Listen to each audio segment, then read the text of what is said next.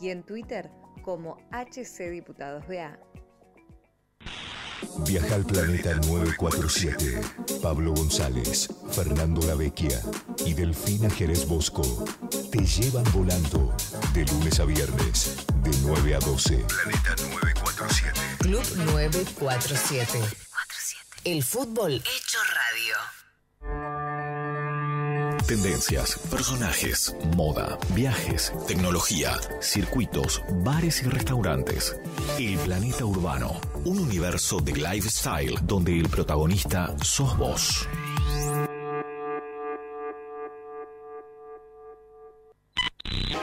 Nueve, cuatro, siete. Arqueros, ilusionistas y goleadores. Gonzalo Bonadeo, Daniel Arcucci, Guido Berkovich, Ezequiel Fernández Moores. Desde las 16.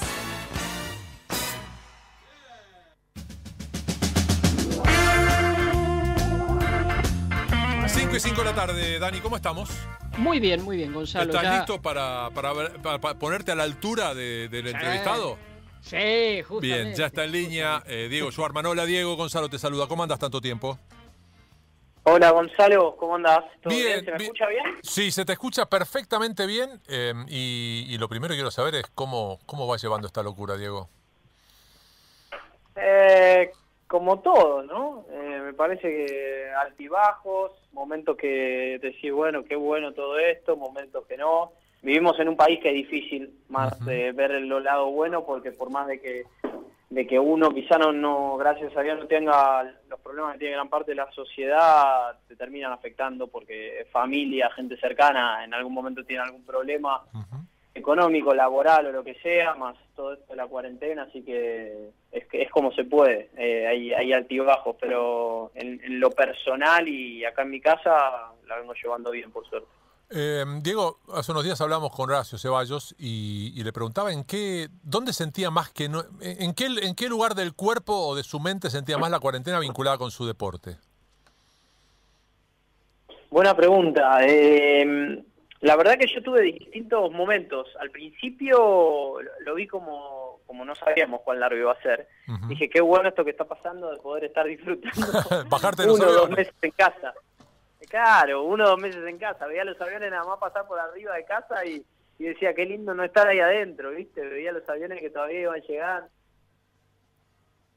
Y la verdad que decía que que- qué bueno poder tener un tiempito y después volver. No imaginé que iba a ser esto, la verdad. No, no, no lo supuse. Eh, y después al principio creo que me afectó más que nada el, el no poder terminar de acostumbrarme los primeros meses a estar en casa. No, no es tan fácil para nosotros estar acá, estar rodeados, estar con gente. Eh, y después pasó a ser más algo en la que me estaba costando mucho después de lo, del primer mes y medio que me la banqué entrenando muy bien en casa, muy fuerte, el seguir entrenando cuando no veía un horizonte. Eso fue lo que más me costó, ¿viste? El, el poder seguir respetando la dieta, el poder seguir respetando todas las rutinas. Me fue costando y, y fui intentando, ¿viste? Ir, ir solucionándolo como podía y, y ahí fue donde empecé a tener altibajos a partir de ese, de ese mes y medio quizás. Lógico. Eh, Dani, eh, todo tuyo. Hola Diego, Dani Arcucci te saluda, un placer. Este, vos sabés que Hola, a Dani, propósito de esto que, que, que contás, te, te leí el otro día Sí. algo que diste una charla en esto de ciencias del deporte y demás, y decías que, que la estructura mental del deportista es fundamental.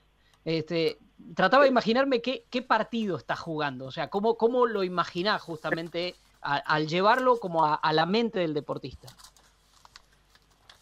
Eh, en, cua- en cuanto a la cuarentena, me parece que sirvió mucho para, para terminar de conocerse uno mismo y terminar de entender que la carrera en algún momento termina. Por más de que yo sea joven y todo, eh, me pasó que cuando no veía un horizonte dije, escucha, aparte de entrenar de estas horas en casa, ¿qué voy a hacer cuando termine de jugar? A mí me pegó particularmente para ese lado.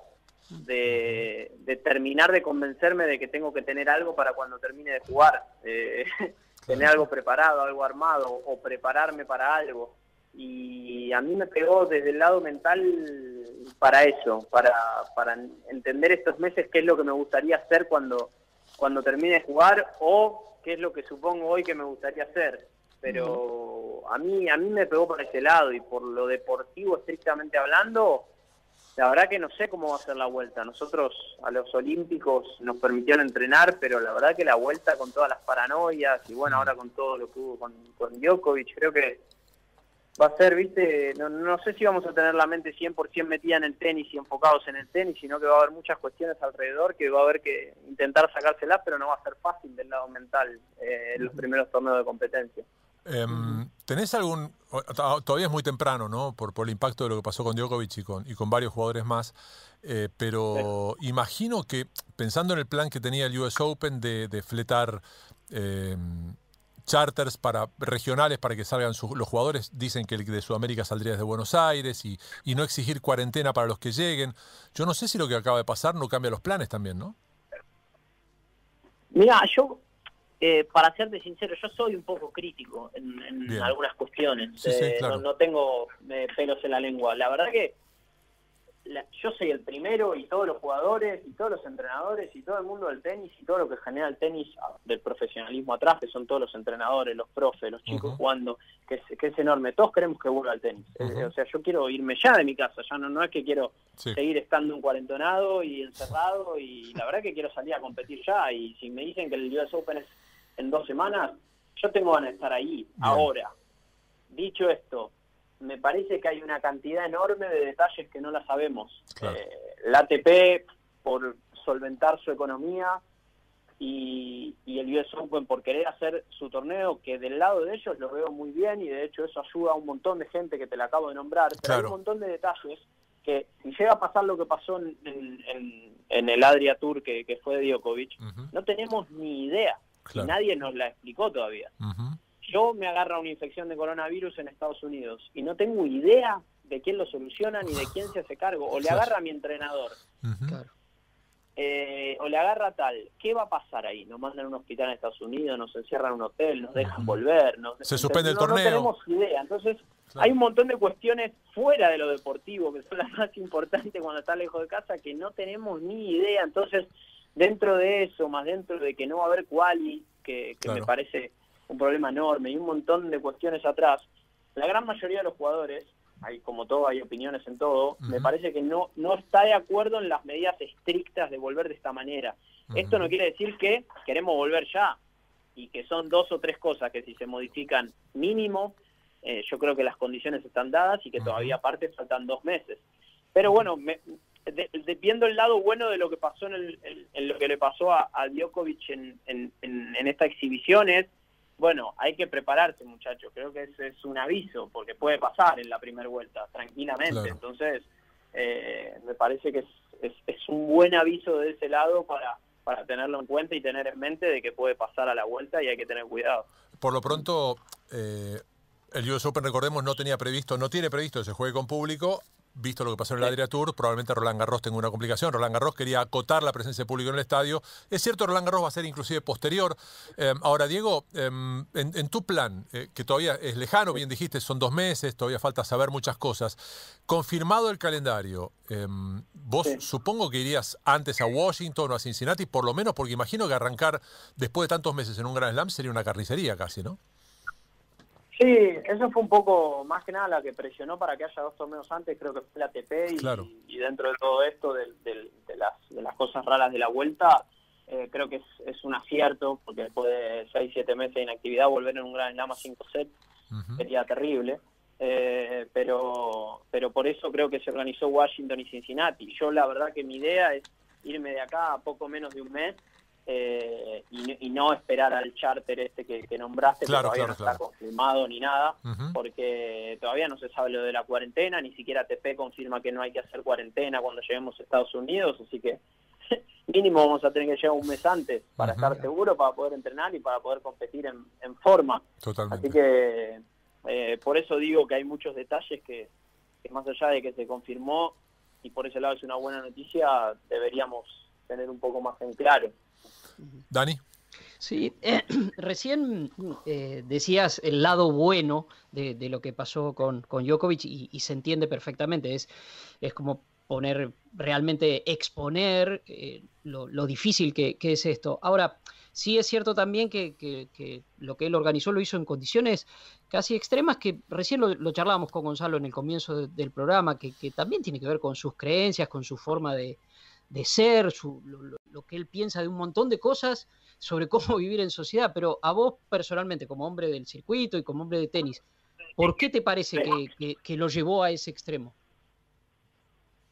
La verdad que, mirá, lo, que se había hablado entre los jugadores y mismo él ofrecía a los jugadores, eh, yo, yo creo que más allá de sus creencias, como decís vos, o no creencias, o, cómo él se maneja ante ciertas situaciones, él hace mucho tiempo está, intentando hacer un esfuerzo enorme para que la, para que la igualdad entre los jugadores sea cada vez más grande. Él es el, presidente del consejo y la verdad que yo, yo personalmente lo veo ocuparse y mucho, y fue uno de los que puso como tema uno que no haya clasificación en un Grand Slam y 128 jugadores que siempre tienen la oportunidad de jugar el Main un Grand Slam, esta vez no lo van a poder hacer, fue el primero que se preocupó y lo puso como tema uno a cambiar.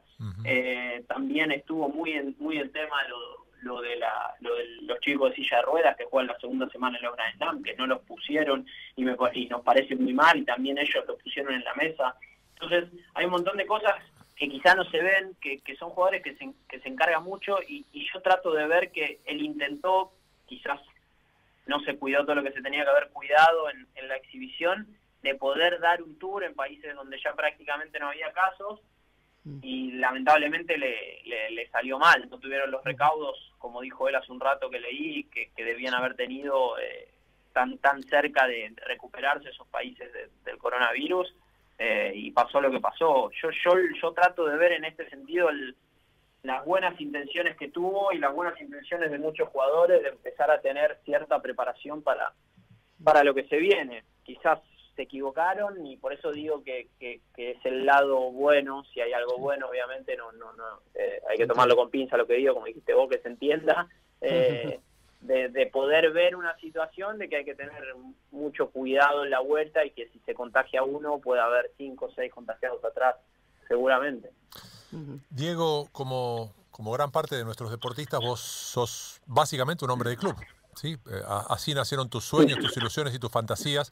Los clubes hoy son entidades que están muy bajo riesgo. Estamos hablando también de, que ya se empieza a mover para, para hacer visible la necesidad de alrededor de 70 familias que viven del tenis recreativo, ¿no? Eh, entre profes, preparadores físicos. Me gustaría que me... Mm, a ver, ponele que nos está escuchando alguien que es escéptico de todo esto y que no entiende la lógica. Contame cómo es la dinámica del tenis eh, como, como una industria, digamos, ¿no? Todo lo que mueve y por qué necesitaríamos que un deporte que con recaudos no debería ser para nada tóxico en esta pandemia se pueda de vuelta poner en marcha. Bueno, como vos decís, ya hubo un montón de entrenadores, profesores de, todas las categorías eh, del país y de todas partes del país, en las cuales explicaron que el tenis, eh, jugando entre dos personas y a 25 metros de distancia, está claro que si se respetan los protocolos, porque si se juega a 25 metros de distancia no quiere decir que en un cambio de lado se choque en la mano. Sí, claro. Eh, respetando todo eso, creo que es uno de los deportes, como muchos individuales que, que no conforman equipo, que, podrían tener las precauciones para volver y de hecho la Federación, bueno, la Asociación Argentina presentó, dicho por el Ministerio también, uno de los mejores protocolos en cuanto a la vuelta de, los deportes y, lo que mueve atrás, como vos decís, son miles y miles y miles de papás que mandan a sus chicos a las escuelitas y todos esos profes que son los principales afectados y todos los profes de, los, de las academias de toda parte del país donde entrenan a los profesionales, a los amateurs y a los grupos de adultos que hace meses que no pueden laburar y son gente que vive como, como gran parte del país eh, al día. Entonces, eh, eh, a veces cuando no, no, no por ir en contra de Dani, al revés, me gusta que haya salido a correr pero pero cuando cuando cuando se autoriza del lado del tenis lo estoy hablando a salir a correr a la gente y no se autoriza un deporte en el cual estás a 25 metros de distancia es como que no lo entiendo muy bien pero pero son son detalles que hay y, también entiendo que es una, una situación que sobrepasó a todo el mundo y que es muy difícil estar en los pies de la gente que tiene que tomar las decisiones, que hay muchas cosas que a algunos le va a gustar y a otros no, eh, pero la realidad es que el tenis eh, mueve demasiada gente atrás que vive al mango y creo que tomando los recaudos que se deberían tomar eh, podría no te digo que estar funcionando al 100%, pero la gente podría estar trabajando. Sí, a ver, por cierto, hay dos detalles que no son menores. Uno, lo habíamos dicho en su momento acá, y es que el tenis, a diferencia del running, y nos parece fantástico, la verdad, coincido con, con esto de que la gente pueda salir a caminar, a tomar un poco de, de oxígeno, andar en patineta o en Sí, bicicleta. 100%, 100%. Claro, al- contemplado esto, en el tenis no se podría dar esto de la, de la desesperación por salir todos juntos, porque en el tenis hay turnos siempre. Donde quiera que jueguen. O sea, no, no, jugá de 3 a 4, no jugá de 4 a 5. Ya está. Eso ya está ordenado. Y lo otro, Diego, es que tu deporte se supone que en distintos niveles en la Argentina lo practican casi 4 millones de personas. Eh, eso es lo que mueve el tenis. Es, es quizás el tercer es una enormidad. Claro, una locura. Es una, es una enormidad de gente y, y, y como te digo, hay protocolos de que la cancha del medio esté libre, que la gente no se vea, llegue, llegue cada uno con sus pelotas, se vaya, no se toque. El que quiere jugar con guantes, juega con guantes. El que quiere jugar con barbijo, puede jugar con barbijo. No, no hay, no hay, hay muchas cosas que en el tenis y como te digo, el protocolo que mandó la asociación, que yo lo tengo acá en el, en el celular, no sé si todo el mundo lo vio, es, Sí, es sí. espectacular, es- Espectacular. es muy bueno, en el que no tenés ni, ni mínimo contacto eh, con, con la otra persona. Entonces, por ese lado del deporte, eh, entiendo que es uno de los deportes, como muchos individuales, que, que no necesitan de mucha gente para funcionar, eh, es, es- es muy posible. Te lo digo yo que nos autorizaron a entrenar hace un par de semanas Claro. y, y, la, y la realidad es que con Juan vamos, entrenamos, no- estamos a 25 metros, cada uno se sienta en su silla de lado a lado, estamos a 5 o 6 metros de distancia cada vez que nos sentamos a tomar agua y, y no hay más que eso. Entonces, por ese lado, creo que, como todo, ¿no? Es tomar sí. las precauciones, porque después a veces se libere, como decís, estas 4 millones de personas, si hay eh, 200 mil o 25 que no tomaron los recaudos, cagaste. Sí, Ni seguro. siquiera tenés eh, que, que sean muchos. Pero creo que, que- que es un, un- un deporte de los cuales eh, le haría muy bien a la gente, mucha gente lo juega y, y podría, podría ir volviendo en estos lugares que, que mucha gente lo necesita. Eh, disculpa, Dani, pero eh, Sí, sí. voy a cometer una infidencia. Eh, durante los Juegos Panamericanos de Lima, eh, una persona que conocemos bien los tres, que se llama Martín Jaite, en un momento me dice, me está escribiendo Diego. El PEC, no, Diego no, nunca te diría Diego, Dani, Martín, me está escribiendo el Peque. Me dice que quiere sumar 600 mil puntos para garantizarse una plaza en Tokio. Eh, bueno, está claro que querés ir a Tokio, no sabemos cuándo tendremos Tokio, pero bueno, quiero que me, nos cuentes un poco cuál es tu fantasía sobre el Juego Olímpico. La verdad que no puedo creer que pasó esto justo cuando iba a ser mi primer Sí, es, ya en Río me había pasado que me habían anunciado como clasificado y después, bueno, Juan Martín usó el ranking protegido, que fue muy bien, por Sí, suerte, que lo usó, pero Pico también.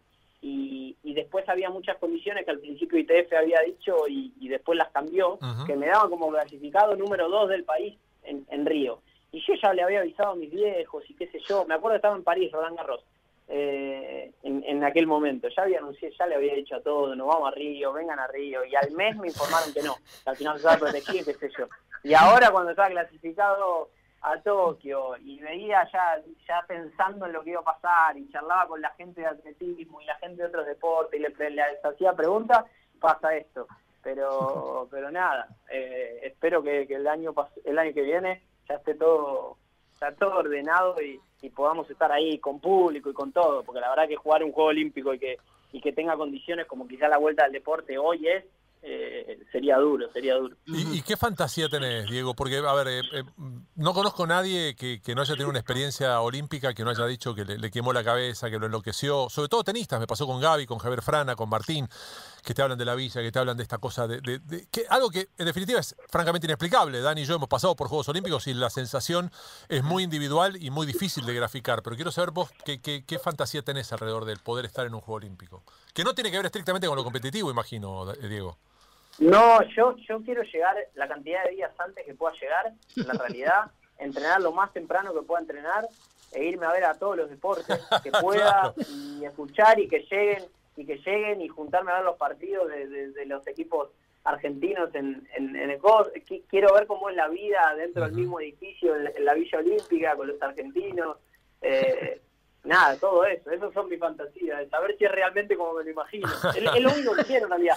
Creo que en el tenis voy a, voy a intentar hacer todo porque me vaya bien, pero voy a intentar disfrutar mucho más de lo que es eh, lo que genera un juego olímpico que, que, que Bueno. del- de pegarle a la pelota en sí. Está bien, igual te digo, pegale bastante bien a la pelota porque vos sé que son guachos, los olímpicos, eh, si perdés te rajan de la villa.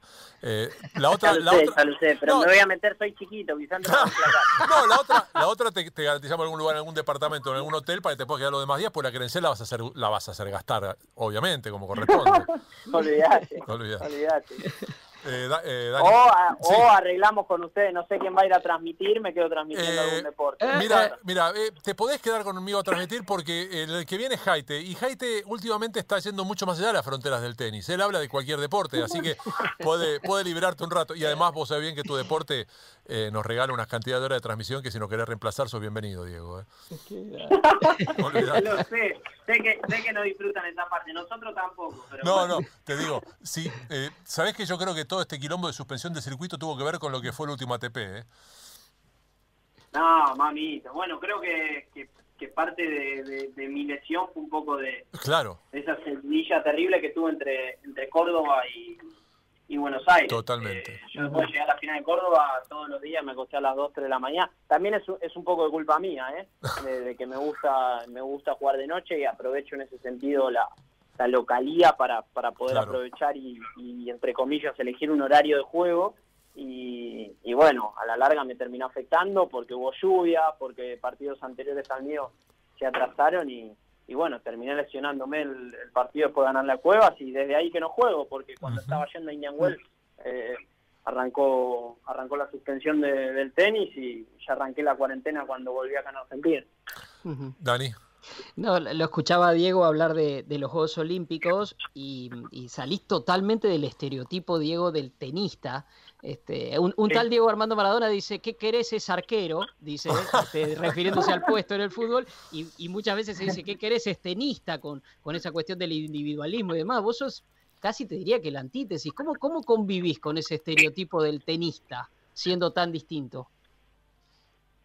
Eh, no sé, no, la verdad que no es algo que, que, que, que me haya dado cuenta ni que lo tenga en mente, es como que me Claro. sale, me sale natural, me, me gusta también, soy una persona que siempre se interesó por cómo entrenan en otros deportes, cómo Ah. compiten en otros deportes, cómo es la vida de otros deportistas, eh, cómo, cómo es la economía de otros deportes, Mm. siempre me, me entretuvo eh, y, la verdad que creo que también va un poco de ese lado, aparte de que me gustan las cosas en equipo porque porque las disfruto más. Eh, Ujú. no, no, no solo eh, eh, es difícil la, la individualidad cuando cuando las cosas van bien o cuando van mal, no dejas de llegar a tu habitación en el hotel y te acostás y estás solo. Claro. Sí. Eh, y cuando ganás, viste, estás hablándole a un teléfono con la gente que te escribe a la distancia y sería más lindo poder compartir con ocho o nueve personas alrededor.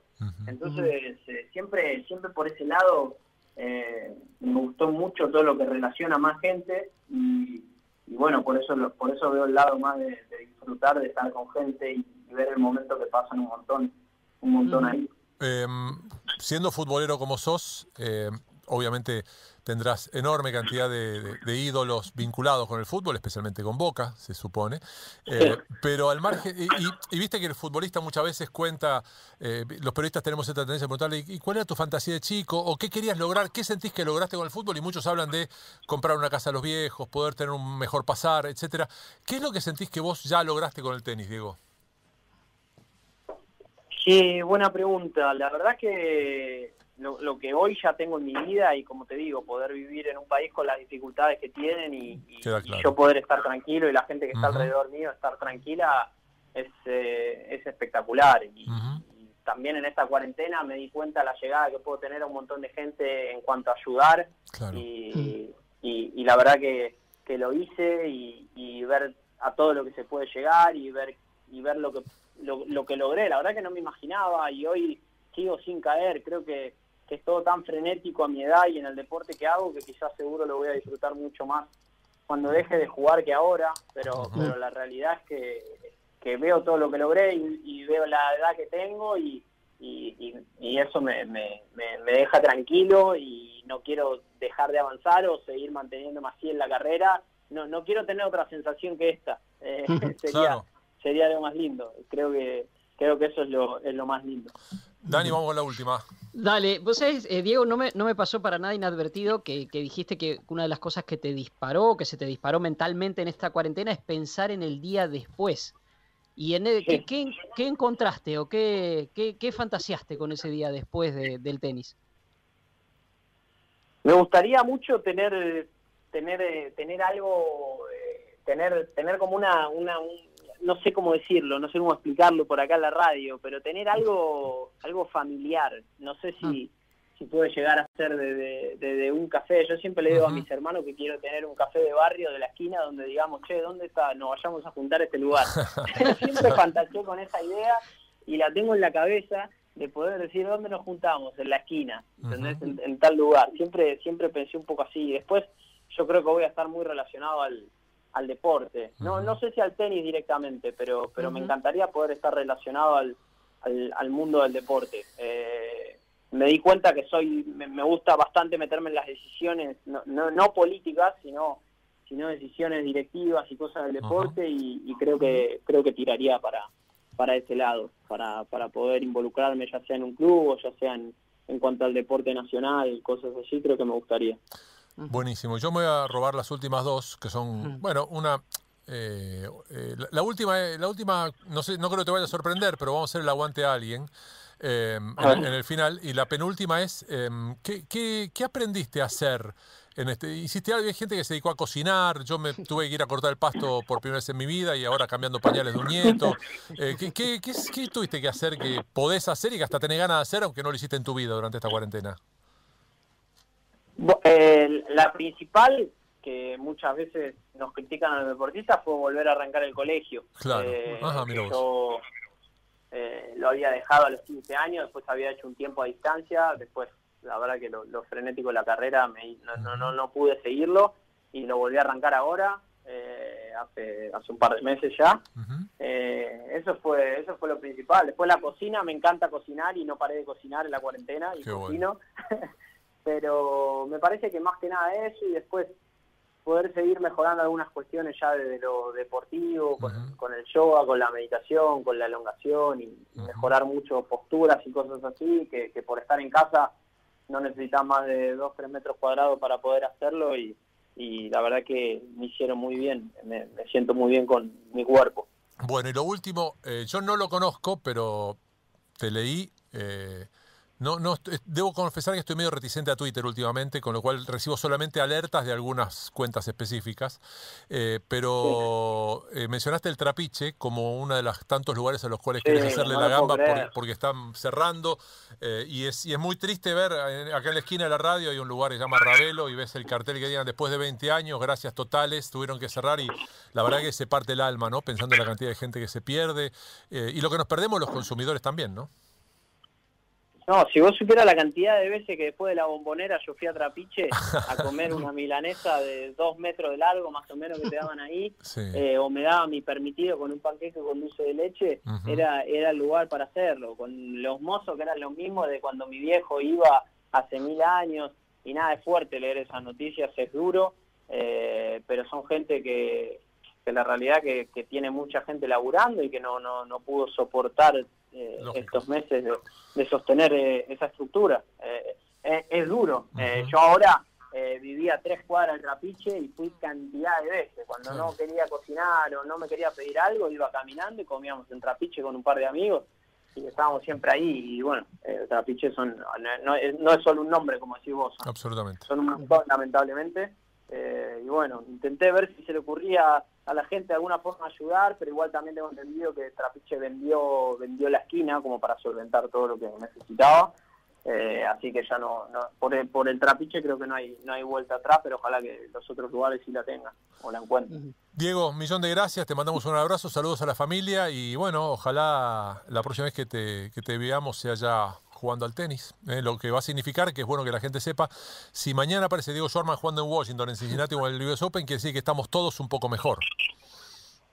Obvio, esperemos que sí, la verdad que falta, eh, como te digo, ojalá que se puedan empezar a saber eh, más detalles de la vuelta, eh, que no tengamos incógnitas eh, de, de- de nada, eh, nosotros, la gente que lo va a ver por tele, ni nadie, y, y podamos disfrutar de la vuelta sin tener que estar pensando en, en cada en cada paso que damos para, para llegar al club.